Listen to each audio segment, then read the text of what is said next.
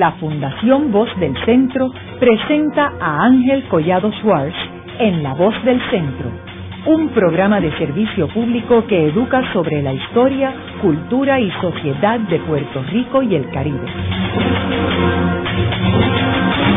Saludos a todos. El programa de hoy está titulado Las primarias presidenciales estadounidenses en Puerto Rico. Y hoy tenemos como nuestro invitado al doctor Julio Muriente, quien es profesor en la Facultad de Ciencias Sociales de la Universidad de Puerto Rico del recinto de Río Piedras. Como sabemos, Puerto Rico participa en las primarias presidenciales de los Estados Unidos hace varias décadas tanto el Partido Popular Democrático como en aquel entonces el Partido Estadista Republicano favorecían a candidatos presidenciales y participaban en unas primarias aquí en Puerto Rico que los dos principales partidos de los Estados Unidos le había dado oportunidades a los territorios a participar en estas primarias. O sea, no solamente Puerto Rico, sino Guam, las Islas Vírgenes, Marianas, que participan en estas primarias. Eh, las primarias presidenciales, como sabemos, es el proceso eh, que selecciona al candidato a la presidencia de los Estados Unidos de los dos principales partidos. Actualmente nos encontramos en ese proceso de primarias eh, en los Estados Unidos y ya pasó la primaria del Partido Republicano en Puerto Rico y pronto es la primaria del Partido Demócrata.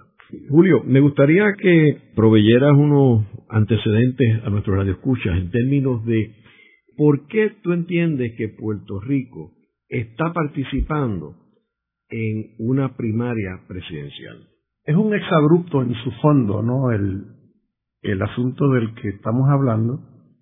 Las primarias presidenciales estadounidenses están concebidas, según el esquema electoral estadounidense, para que los partidos políticos, en este caso el demócrata y republicano de Estados Unidos, eh, seleccionen a sus respectivos candidatos o candidatas a la presidencia. Eso tiene absoluto sentido, ¿no? En el diseño que ellos han escogido para seleccionar a quien va a ser el jefe de Estado de ese país. Ahora, eh, una cosa es analizar ese proceso primarista en Estados Unidos en función de las elecciones que ellos celebran cada cuatro años, y otra cosa es situar esas mismas primarias estadounidenses en Puerto Rico que no es parte de Estados Unidos y que sí es una colonia de Estados Unidos. Entonces, y que no solo eso, sino que la condición ciudadana de los puertorriqueños y las puertorriqueñas, según la imposición de la ley Jones del primero de marzo, del 2 de marzo de 1917, hace 99 años, eh, es una ciudadanía que, como sabemos, excluye la posibilidad de que los puertorriqueños y las puertorriqueñas podamos participar en la elección no solo del presidente de Estados Unidos, sino de funcionarios nacionales estadounidenses, porque según la propia constitución de Estados Unidos, quienes únicos tienen derecho a participar en esos procesos son los ciudadanos y ciudadanas estadounidenses de los Estados Unidos. Y Puerto Rico no es Estados Unidos. Por lo tanto, habría que preguntarse ¿Qué sentido tiene entonces la celebración de estas primarias si no es uno electoral? La percepción que yo tengo es que aquí hay todo un operativo orientado a insertar a Puerto Rico en la política estadounidense como si Puerto Rico formara parte de Estados Unidos. Es decir, yo lo veo como una intención típicamente anexionista dirigida a colocarnos a nosotros como interesados primarios de una actividad político partidista que realmente nos es ajena. Tan ajena nos es que la realidad sea dicha y cualquier amigo o amiga radioescucha puede comprobarlo. Esos partidos, el demócrata y el republicano, para todos los efectos prácticos no existen en Puerto Rico. Hay un puñado de personas, por lo general identificados con el Partido Popular Democrático o el Partido eh, eh, Nuevo Progresista, que fungen circunstancialmente como los representantes de esos partidos. El caso de Jennifer González, por ejemplo, que a la misma vez es precandidata a la comisaría residente y una de las dirigentes del Partido Republicano, eh, Roberto Prats, que es dirigente reconocido del Partido Popular Democrático y representante del Partido Demócrata de Estados Unidos, Kenneth McClintock, ex eh, secretario de Estado por el PNP, miembro también del Partido Demócrata. Esos dos o tres, cuatro cinco, seis o siete quizás, aparecen como los representantes de esos partidos. Pero la realidad es que es un elemento extraño a la política puertorriqueña, que solo conduce a generar falsas expectativas, de, sobre todo falsas expectativas a los sectores anexionistas, de que tienen alguna posibilidad de incidir, de influenciar, incluso en algún caso de determinar, como fue las pasadas elecciones donde era una carrera muy reñida, ¿no? En un momento dado, en lo que sería eh, la persona que sería la candidata del Partido Demócrata o del Partido Republicano. Pero en, resumidas cuentas, yo creo que eh, es inadmisible eh, pensar que nos convenga a nosotros de alguna manera insertarnos en una gestión política que a quien único conviene e interesa es a ese sector político ideológico cuyo interés es anexar a Puerto Rico a Estados Unidos. Es, una, es jugar a la anexión, es jugar a la anexión el participar en las primarias estadounidenses en Puerto Rico con un agravante adicional. Estamos pagándolas además. O sea, hay una erogación de una cantidad multimillonaria de dinero que se utiliza para que esas primarias extranjeras se lleven a cabo en Puerto Rico. Está contemplado en la ley electoral puertorriqueña. Yo por principio de cuentas me opongo tenazmente a que cualquier primaria la pague el pueblo de Puerto Rico, porque los partidos políticos son instituciones privadas. Yo no soy PNP ni soy popular. ¿Por qué parte del dinero que me sacan a mí de contribuciones tiene que usarse para las primarias del PNP o del Partido Popular? Si yo no soy ni PNP popular. Yo no soy demócrata ni republicano. ¿Por qué parte del dinero que yo aporto a las contribuciones de este país tiene que usarse para las primarias de esos partidos? Si esos partidos quieren hacer sus primarias, que las paguen. Aquí no hay ninguna institución que haga una asamblea para escoger su directiva, que le reclame al gobierno que le pague el proceso de elección. Lo tiene que pagar la propia institución. O sea que en ese sentido ese es un agravante adicional de lo que estoy planteando. Me parece que es una situación totalmente eh, impertinente a la vida del pueblo puertorriqueño. Es curioso que si miramos eh, primarias importantes en las décadas pasadas, Quizás yo creo que una de las más de impacto local fue aquella primaria en el 1980 del Partido Demócrata entre Jimmy Carter y Edward Kennedy. Y esa primaria era importante porque el gobernador de entonces, que era Carlos Romero Barceló, eh, respaldó a Jimmy Carter. Y Miguel Hernández Agosto respaldaba a Edward Kennedy. Y fue muy interesante esa primaria eh, y terminó ganando Edward Kennedy. Eh, también este, yo creo que las primarias del año del 2008, cuando estaba el Partido Demócrata Hillary Clinton contra Barack Obama, y Hillary Clinton ganó aquí contra Obama y Obama ganó la nominación y fueron este eh, luchas bien bien dramáticas, pero sin embargo, al final no tuvieron que ver nada con el proceso decisional del candidato de los dos partidos en Estados Unidos como tampoco seguramente ha tenido nada que ver con situaciones decisionales en Puerto Rico mismo. Correcto. O sea, eh, yo creo, no solo creo, me parece que es nuestra responsabilidad ciudadana prestar atención a los procesos electorales estadounidenses, como quiera que sea, allí vive buena parte de nuestra población y nosotros, como quiera que sea, estamos relacionados con ese país mal que bien y aunque no lo quisiéramos, es una realidad de 118 años a la cual no podemos ser indiferentes. Eh, además, Estados Unidos es una potencia eh, que tiene un peso enorme en todo el planeta. O sea, no solo nosotros debemos estar interesados, cualquiera en el planeta le da seguimiento a lo que esté pasando en el proceso electoral de Estados Unidos. No se trata de eso. Se trata de en qué medida ese interés, esa atención o esa preocupación sobre lo que pueda pasar en la política estadounidense tiene que llevarnos a nosotros a matrimoniarnos, a casarnos con el proceso mismo cuando en el contexto de Puerto Rico el sentido que tiene es uno de carácter eh, anexionista.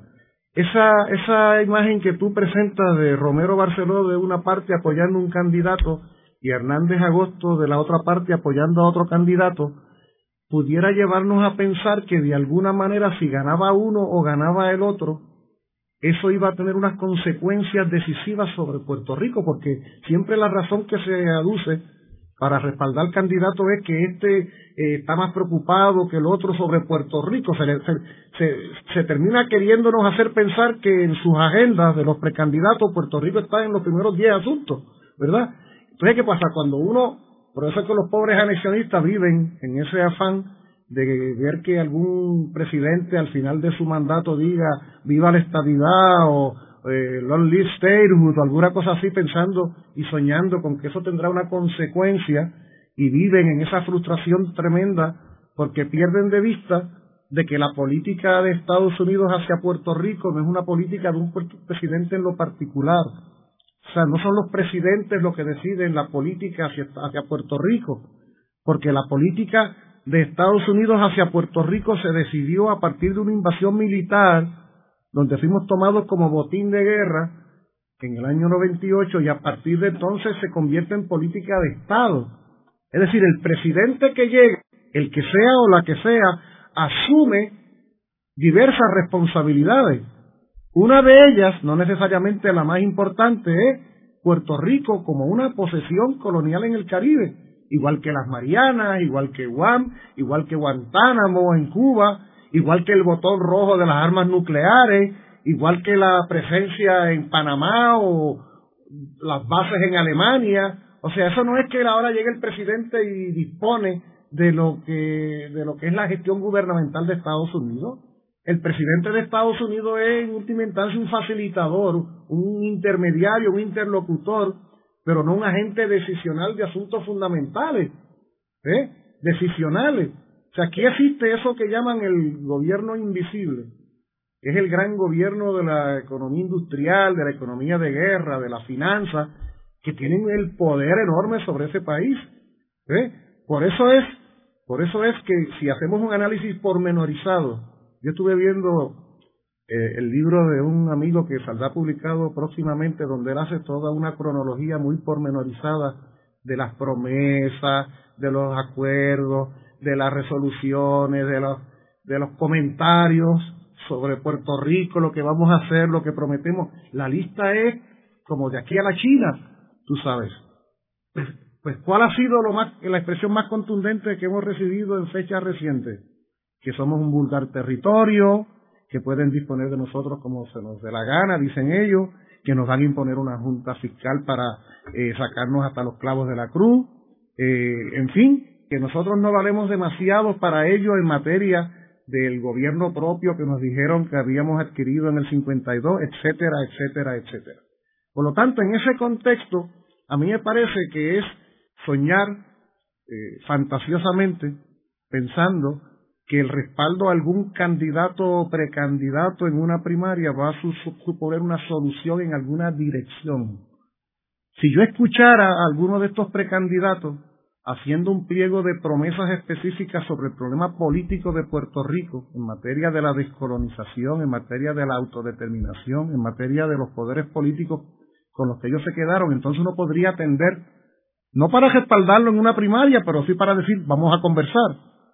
Porque de eso, eso sí podríamos hacerlo, conversar con los precandidatos. Vamos a dialogar de tú a tú, de país a país, de nación a nación, en la búsqueda de soluciones.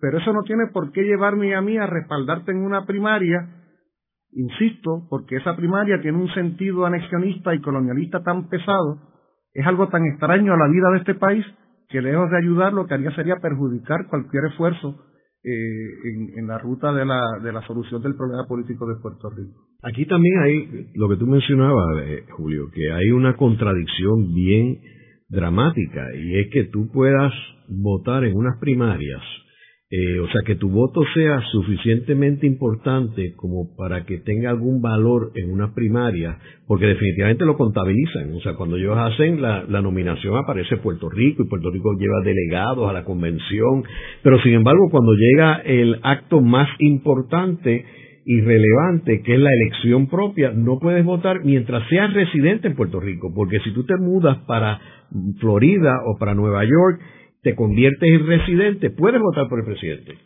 Esa es una de las paradojas de la situación ciudadana nuestra. Los amigos y amigas Radio Escucha seguramente han estudiado el tema. Nos imponen la ciudadanía en el 17, pero es una ciudadanía que no fue incidental, o sea, no fue que se les olvidó. que hubo cálculo y permeditación y ellos sabían que iba a ser una ciudadanía que, como los anexionistas dicen, iba a ser de segunda clase, que por cierto, el único cuerpo electo, el único organismo electo entonces en Puerto Rico era la Cámara de Delegados, que la presidía José de Diego, y ese cuerpo unánimemente votó contra la imposición de la ciudadanía de Estados Unidos.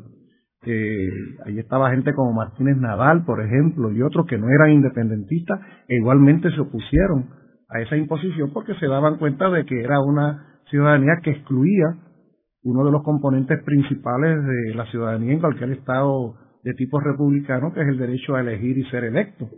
Pues en ese caso, pues una ciudadanía que se invalidaba en lo que tú señalas. Es cierto lo que tú dices y adquiere una importancia política muy grande, además, que si tú eres un ciudadano puertorriqueño, o sea, que eres ciudadano de Estados Unidos y vas, te ubicas en un estado de Estados Unidos y adquieres esa ciudadanía del estado de Estados Unidos, tienes derecho a participar. Incluso tienes derecho a ser el candidato.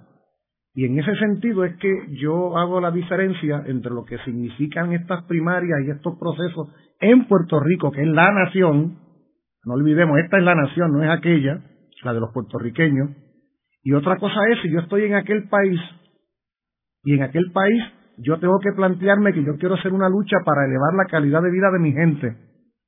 Digamos que yo vivo en el Bronx, en Manhattan, en Chicago, en Los Ángeles, en Texas, y habemos miles de puertorriqueños en la Florida, y yo digo, vamos a organizarnos porque la vida nuestra es deplorable, porque hay desempleo, porque tenemos problemas de seguridad, vamos a organizarnos.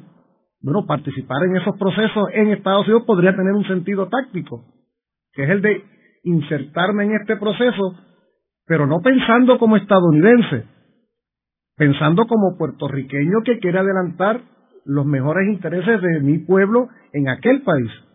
Y así yo creo que sí se vale participar, insertarme en esa dimensión política.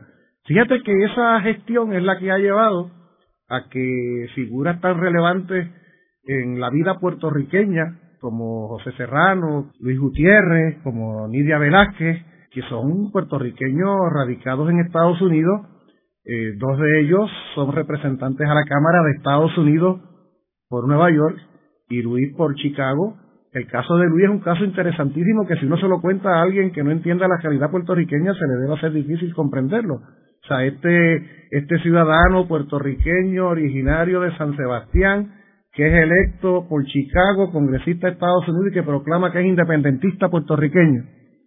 Entonces, diablo, pero ¿cómo es esto, no?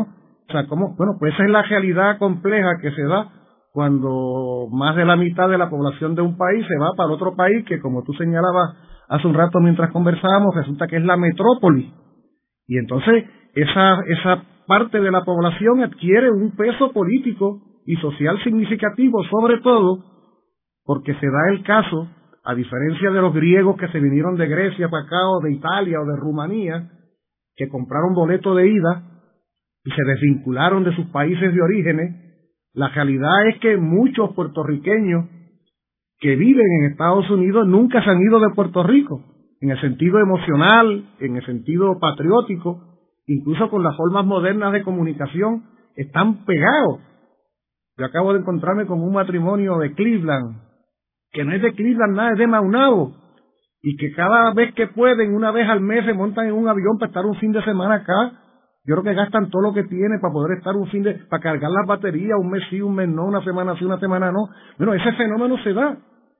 Y entonces esos puertorriqueños que viven allí, que sus hijos estudian en las escuelas allí, que tienen que usar los vehículos de transporte, que, que enfrentan el costo de la vida, la calidad de las viviendas, pues tienen que luchar por esa calidad de vida. En ese sentido, entonces, allí, en Nueva York, o en Virginia, o en Washington, o en Chicago, tiene sentido participar en esos procesos.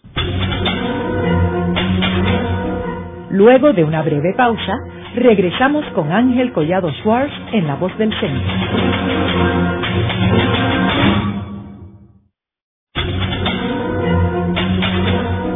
Regresamos con Ángel Collado Schwartz en La Voz del Centro. Continuamos con el programa de hoy titulado Las primarias presidenciales estadounidenses en Puerto Rico. Hoy con nuestro invitado, el doctor Julio Muriente, quien es profesor en la Facultad de Ciencias Sociales de la Universidad de Puerto Rico del recinto de Río Piedras. En el segmento anterior hablamos de cómo las primarias presidenciales estadounidenses se insertan en la política puertorriqueña eh, ya para la década del 50, 60 en Puerto Rico.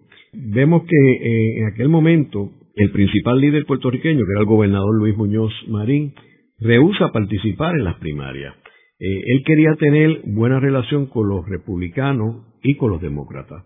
si bien el Estado Libre Asociado se crea bajo una administración demócrata, eh, tenemos que recordar que en el 1952 eh, los republicanos eh, controlan la Casa Blanca con la elección del el general Dwight D. Eisenhower.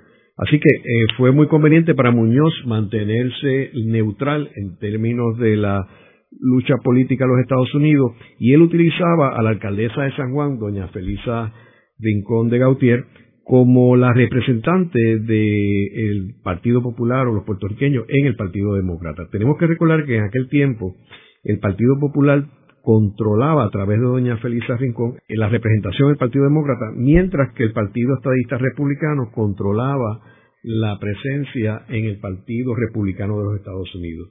Eso cambia en el gobierno de Carlos Romero Barceló cuando Carlos Romero Barceló sale electo gobernador en el 1976 y él decide dividir la representación del Partido Nuevo Progresista entre el Partido Republicano y el Partido eh, Demócrata. Luis Aferré y su grupo se quedan en el Partido Republicano y Carlos Romero Barceló con otro grupo de miembros del Partido Nuevo Progresista hacen una alianza con el entonces presidente Jimmy Carter.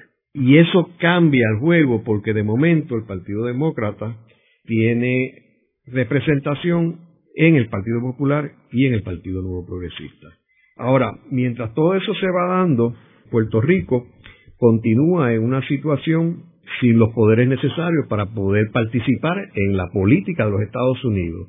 Ahora, estamos hablando en el segmento anterior, Julio, de cómo esa participación se limita entonces a la diáspora que ellos sí cuentan, y máximo cuando se logra elegir a tres congresistas, y ahora recientemente un cuarto. Y de esos cuatro, tres son demócratas. Uno que fue el que tú mencionaste, eh, Luis Gutiérrez, y luego dos en Nueva York, que son Nidia Velázquez y José Serrano. Quiero mencionar que el primer congresista fue Dan Badillo, era de Nueva York y se convierte en el primer congresista puertorriqueño en el Congreso de Estados Unidos. Luego recientemente entra eh, congresista Labrador, que es un puertorriqueño que representa a Idaho por el Partido Republicano y que es conservador. ¿Cómo tú ves toda esa participación de los puertorriqueños en esa política de Estados Unidos? Mira, primero déjame, déjame indicarte que sería interesante que tanto anexionistas como estadolibristas nos ofrecieran un balance de resultados de toda esa gestión que tú describes tan claramente. O sea, en qué medida todo ese envolvimiento de ellos en las primarias estadounidenses ha, ha redundado en beneficios para el pueblo de Puerto Rico. O sea, cuáles han sido los compromisos realmente cumplidos de esos precandidatos, candidatos o electos al pueblo de Puerto Rico a cambio del respaldo que ellos le han brindado a través de todos estos años en las distintas primarias y convenciones de los partidos estadounidenses. Tanto en lo que tiene que ver con las condiciones de vida de Puerto Rico como en lo que tiene que ver con sus respectivas aspiraciones, la de los estadolibristas o la de los anexionistas.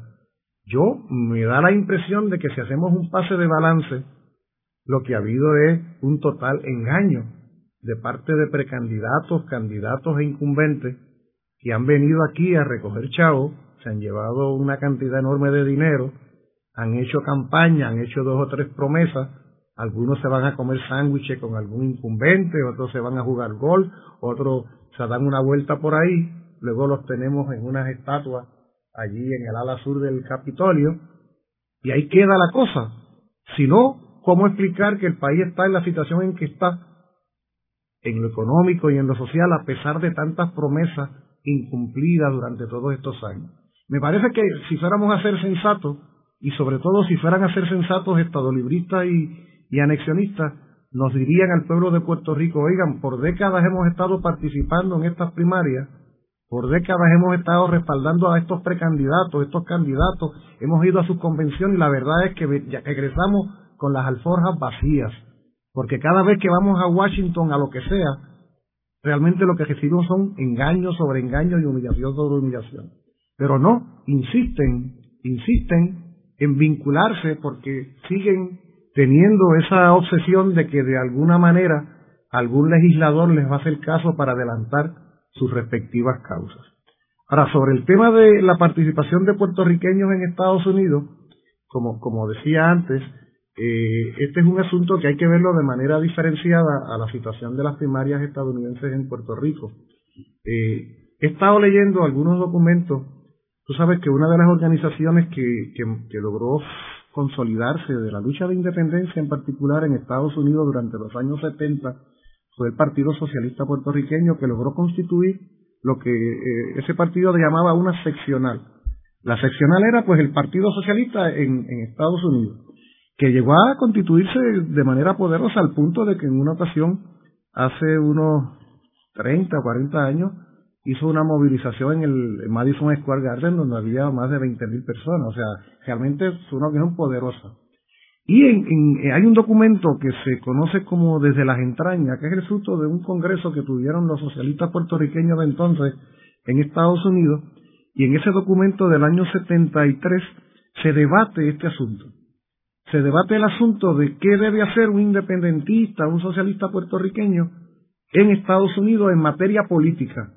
Si debe mantenerse al margen de la política estadounidense y simplemente mirar a Puerto Rico, o si en cambio debe insertarse en la política de ese país mirando a Puerto Rico a la misma vez. Y eh, una muestra extraordinaria de madurez política, el Partido Socialista puertorriqueño entonces se plantea, bueno, hay que luchar por la calidad de la vida de los puertorriqueños, por mejores viviendas, por mejores educación, por mejores condiciones de trabajo, contra el racismo, contra la discriminación, por escuelas y universidades donde se enseñe el español la historia de Puerto Rico, todas esas luchas que se han librado. O sea, la calidad de la vida viviendo allí, viviendo allí. Y a la misma vez luchar por el país del cual somos oriundos. Porque de nuevo, esto es bien importante, el país es este. O sea, el punto de partida es Puerto Rico, el referente es la nación. Aquella es la emigración masiva, ¿no? Aquella es la gente que ha tenido que irse del país pero el país es este. Entonces, a, la conclusión que llega el Partido Socialista es que incluso eh, puede tener un valor político la inserción en la política electoral estadounidense. Porque si Juan Pérez es candidato a concejal por el Bronx y Juan Pérez es amigo de la independencia o es amigo de la justicia social y se compromete de veras con los mejores intereses, pues valdría la pena que Juan Pérez fuera concejal en Nueva York. ¿eh? O sea, digo Juan Pérez como podría decir María Rodríguez. Y, y así sucesivamente en Filadelfia, en Carolina del Norte, en Chicago, en los lugares donde hay, ahora mismo en la Florida. Por lo tanto, en ese sentido, nosotros entendemos que tiene pertinencia, que tiene pertinencia o sea, si este programa lo estuviéramos haciendo desde alguna ciudad de Estados Unidos hablando de este tema, es posible que estaríamos planteándonos la conveniencia que podría tener, por ejemplo, para ir y agarrar el toro por los cuernos, eh, un respaldo a Sanders, ¿ah? que es algo que algunos independentistas acá en, en Puerto Rico se han planteado, sobre lo cual nosotros tenemos una, una enorme diferencia, ¿no? Por las razones que he explicado antes, pero vamos, si estuviéramos en vez de estar en San Juan de Puerto Rico, estuviéramos en Nueva York o estuviéramos en Texas o en la Florida, es posible que estuviéramos planteándonos en qué medida le conviene a la causa del pueblo puertorriqueño en Estados Unidos, a sus condiciones de vida y a la causa de Puerto Rico un respaldo a ese precandidato demócrata. Tendría sentido, tendría pertinencia, pero porque estamos allá y porque allá podemos tener una posibilidad de incidir en aquello.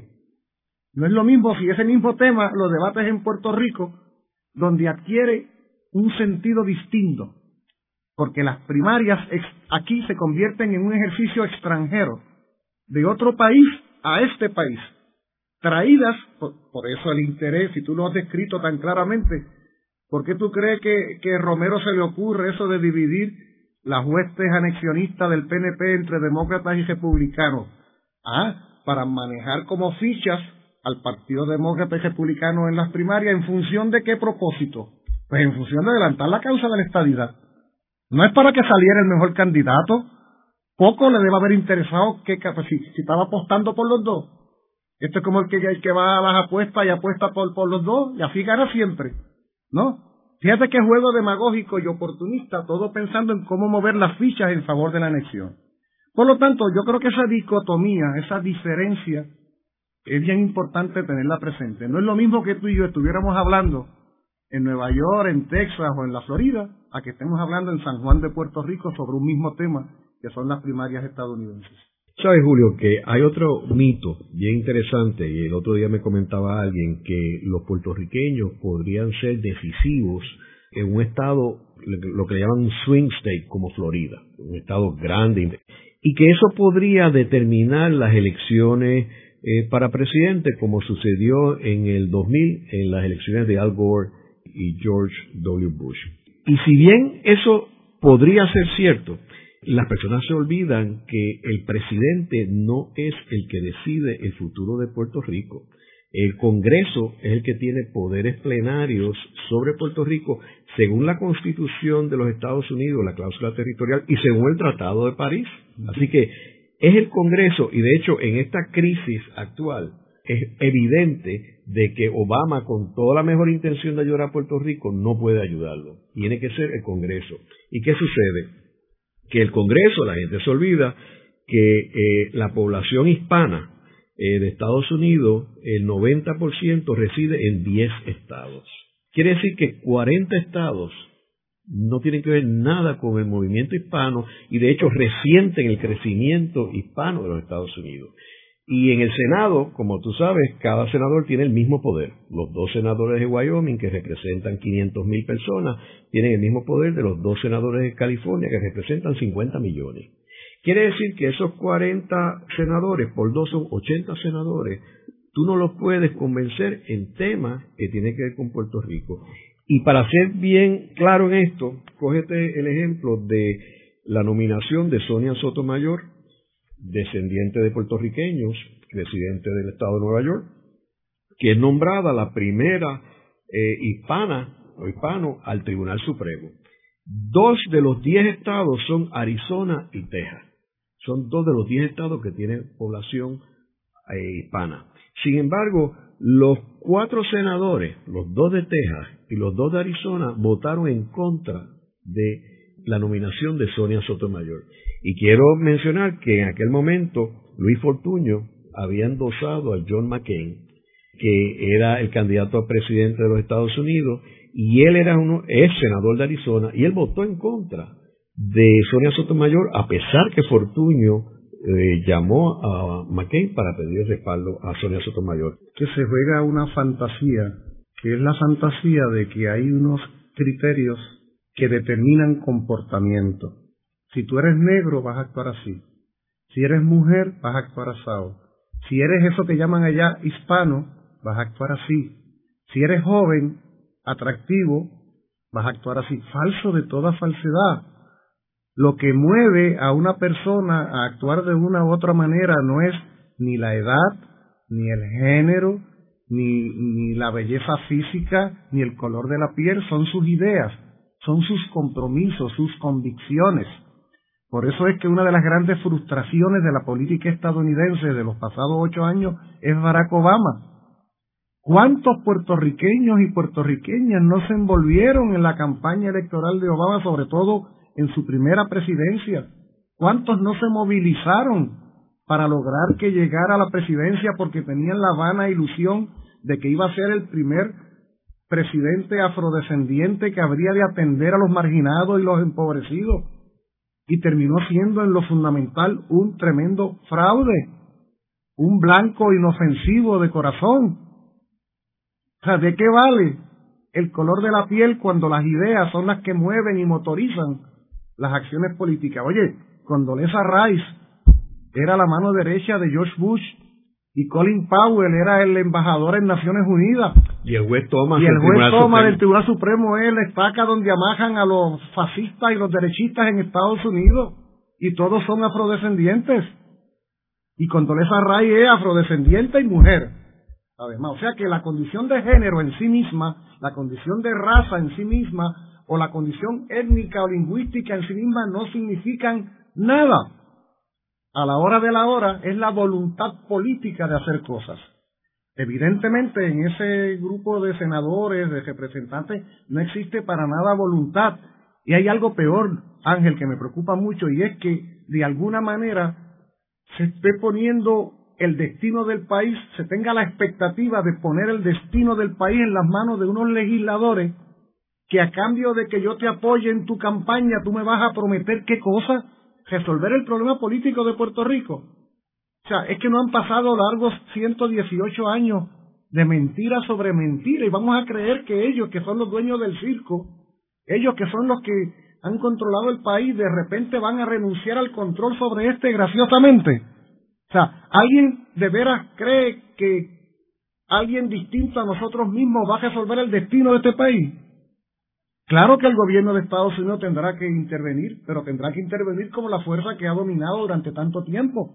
No porque de repente va a aparecer este arcángel de algún sitio que de súbito en un arranque de arrepentimiento nos va a decir, ay, perdonen que nos hemos ocupado por tanto tiempo, aquí tienen su libertad o aquí tienen la solución de su problema. Escuchemos con atención el discurso de todos ellos, de Hillary, de, Obama, de, de Sanders, de Trump, de todos ellos, y veamos que es un discurso nacionalista, hegemónico, de gran potencia, pues son los candidatos a la presidencia de esa gran potencia capitalista llamada Estados Unidos. ¿Qué vamos a pensar? O sea, ¿ustedes se creen que en un país como ese, donde hay tantos controles político-económicos para garantizar y tantos filtros para garantizar quién puede llegar a esos cargos, alguien puede llegar a ese cargo que atente contra el control político-económico de la gran potencia estadounidense. O sea, eso es pensar fantásticamente. En un país donde para llegar a presidente hay que tener cuatro billones de dólares. ¿Y para dónde tú consigues cuatro billones de dólares para ganar la presidencia de Estados Unidos que no es en el gran capital ese que te va a dar el dinero si tú le garantizas la estabilidad que necesita para seguir imperando. Y tú piensas que Puerto Rico forma parte de la agenda y que están de veras arrepentidos y sentidos y van a soltar prenda en Puerto Rico.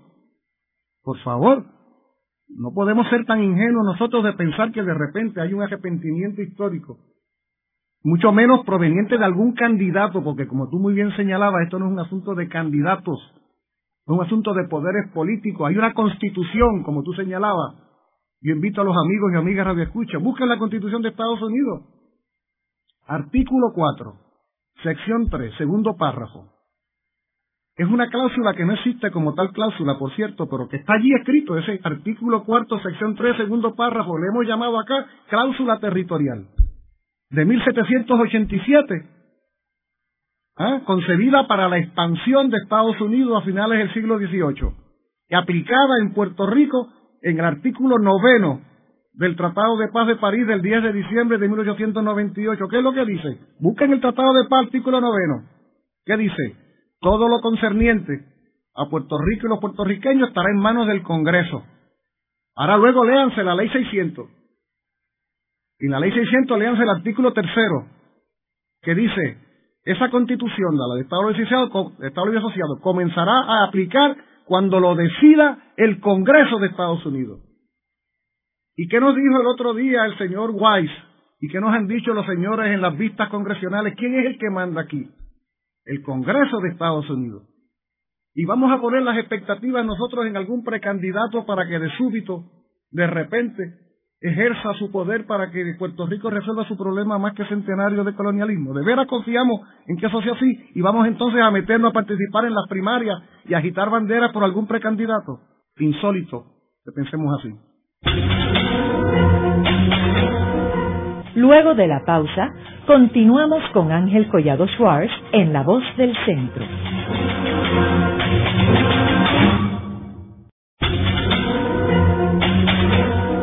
Regresamos con Ángel Collado Schwartz en La Voz del Centro. Continuamos con el programa de hoy titulado Las primarias presidenciales estadounidenses en Puerto Rico. Hoy con nuestro invitado, el doctor Julio Muriente, que es profesor en la Facultad de Ciencias Sociales de la Universidad de Puerto Rico del recinto de Río Piedras. Julio, hablando de la diáspora eh, y el rol de la diáspora en términos de la política de Estados Unidos, eh, me gustaría que comentáramos algo sobre el rol de esa diáspora en la política extranjera de los Estados Unidos, eh, particularmente en el caso de Cuba. Y Cuba, estamos hablando no la Cuba de ahora, ¿verdad? sino la Cuba de la Guerra Fría. Cuando el congresista puertorriqueño, José Serrano, que interesante que de los tres congresistas eh, demócratas eh, puertorriqueños es el más conservador y el más que se ha inclinado, eh, si bien él cree en la descolonización de Puerto Rico, se ha inclinado más hacia la estadidad. Sin embargo, él asumió un rol bastante protagónico en términos de su relación con Fidel Castro y el régimen cubano. Eso de José Serrano es un caso interesante en ese sentido. Tú sabes que no se monta en aviones, por eso no ha venido a Puerto Rico en todo este tiempo, dice él. Viaja en tren allá a Washington, según me cuentan. Por cierto, que está muy atento a todo lo que sucede en Puerto Rico. A veces pensamos que es solo Luis Gutiérrez, pero José Serrano también está muy atento e incluso participa en programas de radio y todo acá. Eh, y como tú muy bien señalas, aun cuando José Serrano se ha identificado con sectores más bien conservadores en Puerto Rico, incluso por esta vida, sin embargo ha desempeñado un papel importante en lo que es el acercamiento eh, con, con, Cuba, eh, sobre todo en el contexto de Nueva York, y sin, sin sin atemorizarse, podríamos decir prácticamente, ha asumido, ¿no? Ha asumido una función de acercamiento. Yo pienso que es la típica actitud del liberal, ¿no?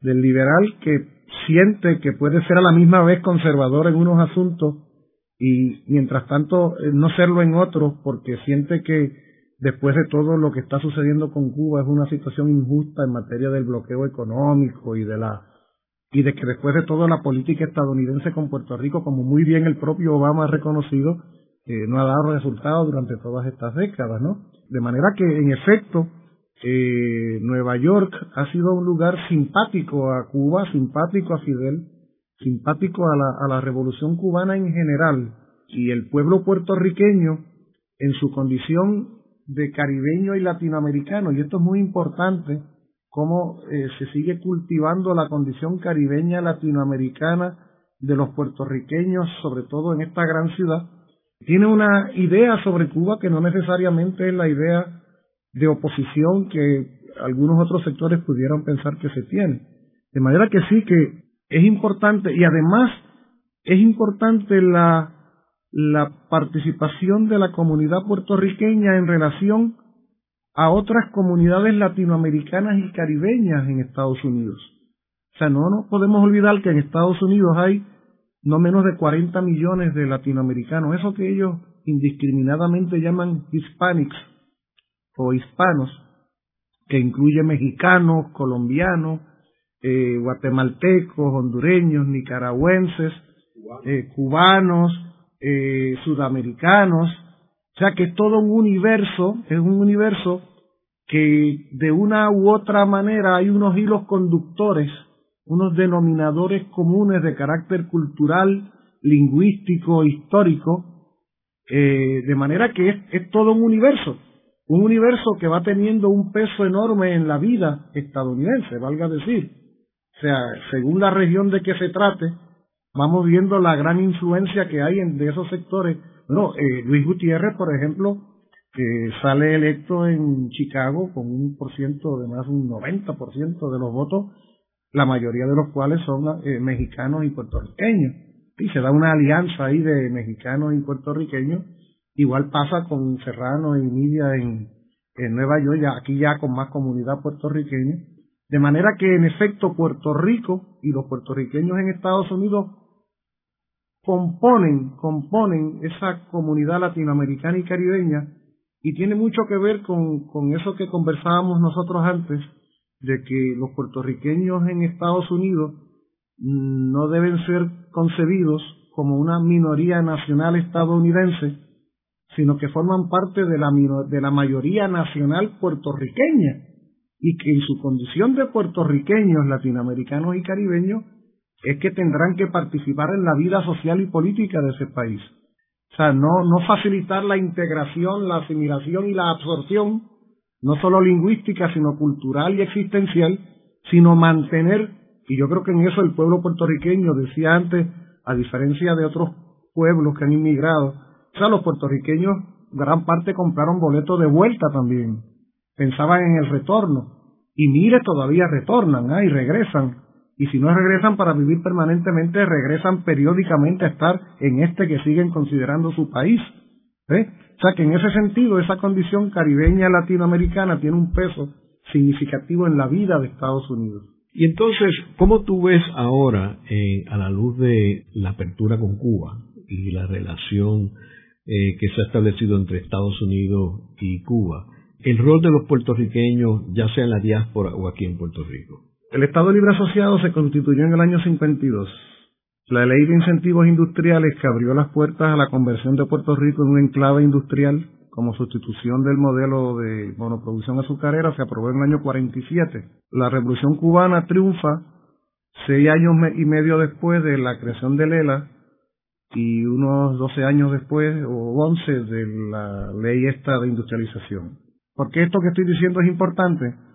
Porque cuando se, cuando se constituye el Estado Libre Asociado y cuando se establece el modelo de enclave industrial para modernizar a Puerto Rico, en el marco del modelo industrial capitalista colonial estadounidense, fíjate que se, se había la intención política de la conversión de Puerto Rico en la vitrina de la llamada democracia. O sea, Puerto Rico iba a ser utilizado ante los pueblos de Asia, de África y de la propia América Latina como, mira, el modelo a seguir el modelo a seguir. Mira, tú quieres prosperar, tú quieres progresar, tú quieres modernizarte. Mira, aquí Puerto Rico es la muestra de cómo se hacen estas cosas. Vincúlate a nosotros, permite que nuestros capitales inviertan en tu país y verás cómo tú vas a prosperar como Puerto Rico. Eso se planteó antes del 59. Pues eso, esa idea de proyectar a Puerto Rico como la alternativa, adquirió fuerza inusitada a partir del triunfo de la Revolución cubana porque la joya de la corona de Estados Unidos en la región del Caribe isleño no era Puerto Rico, era Cuba. Cuba era el país más importante sobre el cual ellos mantenían control y pierden el control.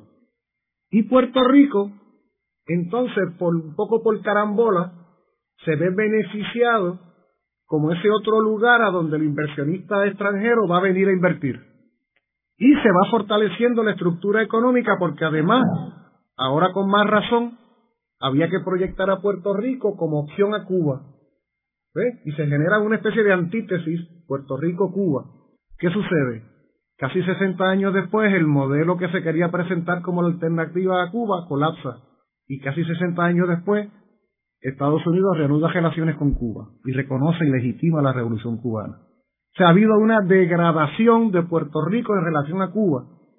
Y yo podría anticipar que un poco las aguas vuelven a su nivel en la región y al inversionista estadounidense le va a interesar mucho más invertir en Cuba, un país 12, 13 veces más grande que Puerto Rico, con una población de 11, 12 millones de habitantes, con unas necesidades extraordinarias y unas posibilidades extraordinarias, mientras que en Puerto Rico lo que hay es una tremenda depresión, lo estamos viendo ahora mismo, como el inversionista estadounidense ni para acá mira. O sea, no son los mejores tiempos para Puerto Rico en ese sentido. Me parece a mí que nosotros vamos a ser unos perjudicados directos de la situación de Cuba abriéndose a Estados Unidos, porque vuelve Cuba a, en lo que tiene que ver con Estados Unidos, vuelve a figurar como este lugar más importante de la región a donde se puede ir a invertir o a hacer turismo, a comerciar o a lo que sea. mientras Cuba estaba vedado, Puerto Rico tenía importancia. Ahora que se abre Cuba a Estados Unidos, Puerto Rico vuelve a tener menor importancia en malos tiempos para nosotros y en ese sentido yo creo que en el futuro inmediato, en todos los órdenes de la vida económica sobre todo, es perjudicial para Puerto Rico. Luego de una breve pausa, regresamos con Ángel Collado Schwartz en La Voz del Centro.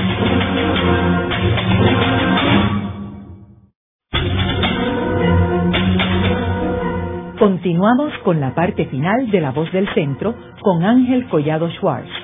Pueden enviarnos sus comentarios a través de nuestro portal www.vozdelcentro.org.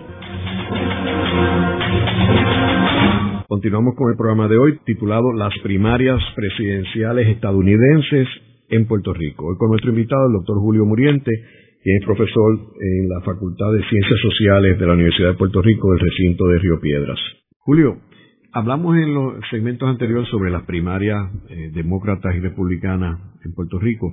Eh, sabemos que ya la nominación para presidente por el Partido Republicano está prácticamente asegurada a Donald Trump, aunque en Puerto Rico ganó Marco Rubio. Y en el caso de la demócrata, Hillary Clinton tiene asegurada también la candidatura a la presidencia por el Partido Demócrata. ¿Cómo tú crees que estas dos candidaturas impactan el escenario político de Puerto Rico a la luz de la crisis por la cual estamos atravesando? Cada uno de ellos como precandidato hará expresiones. Yo no sé si Hillary Clinton va a venir a Puerto Rico, es posible que venga a buscar dinero y hacer campaña, no sé ya ha estado antes.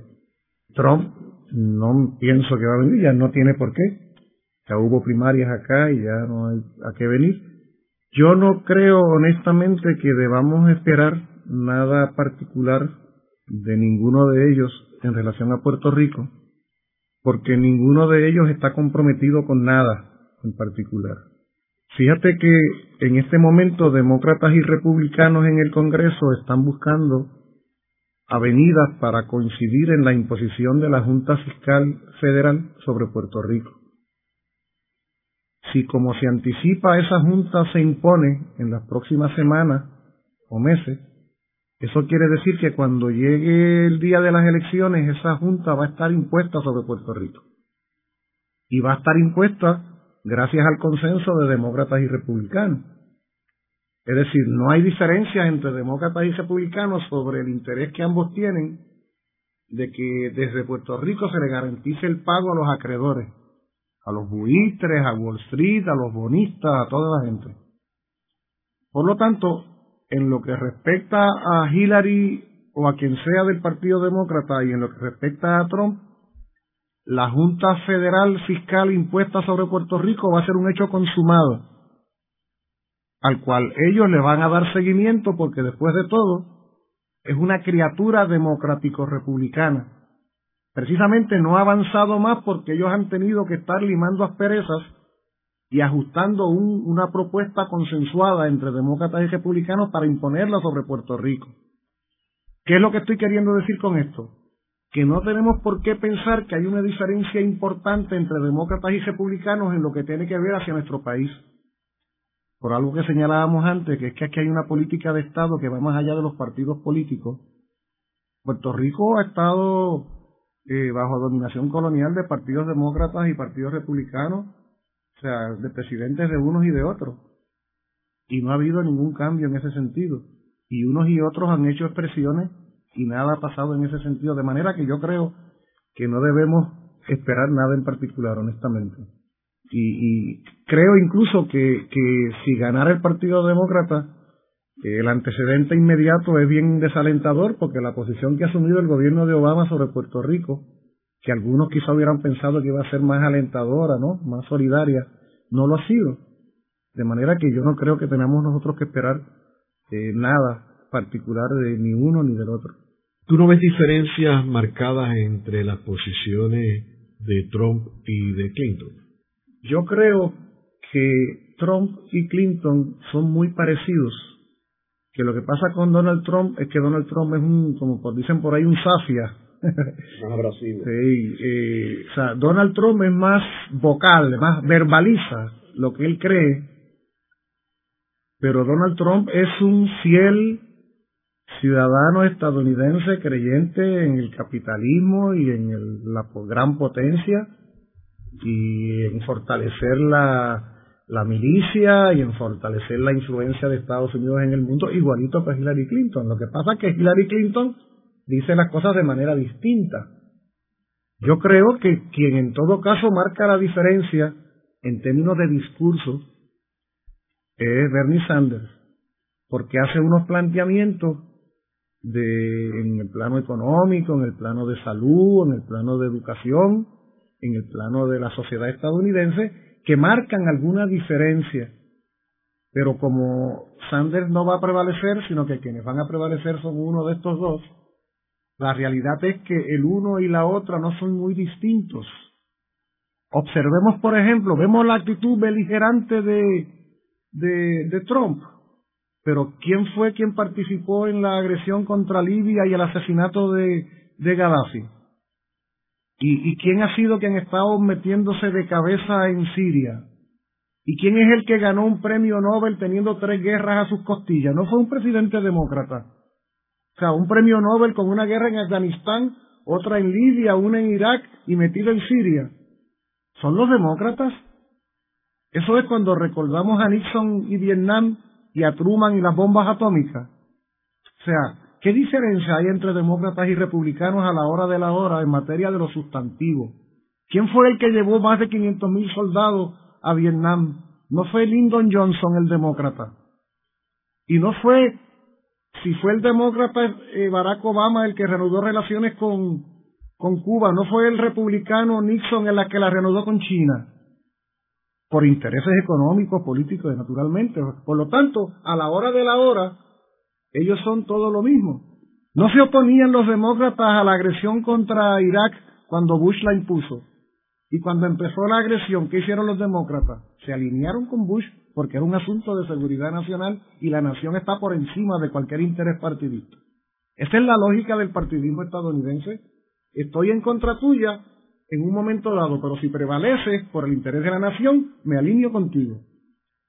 Por lo tanto, en ese sentido no debemos, francamente, en lo sustantivo, en lo sustantivo, porque aún en el tema de Cuba, que tanto pecho sacan diciendo que no, vamos a echar atrás lo que ha hecho eh, Obama, yo quiero ver la historia de eso, porque, oye, los agricultores estadounidenses que llevan varios años vendiéndole grano a, Cuba gracias a una puerta que abrió ahí Bush en un momento dado, con la condición de que todo cuanto comprara Cuba fuera en efectivo, han visto que Cuba es el más ejemplar de los clientes y son de derecha, son republicanos, pero dije, espérate, espérate, rompe el bloqueo, acaba con todo esto, que ese es un gran cliente.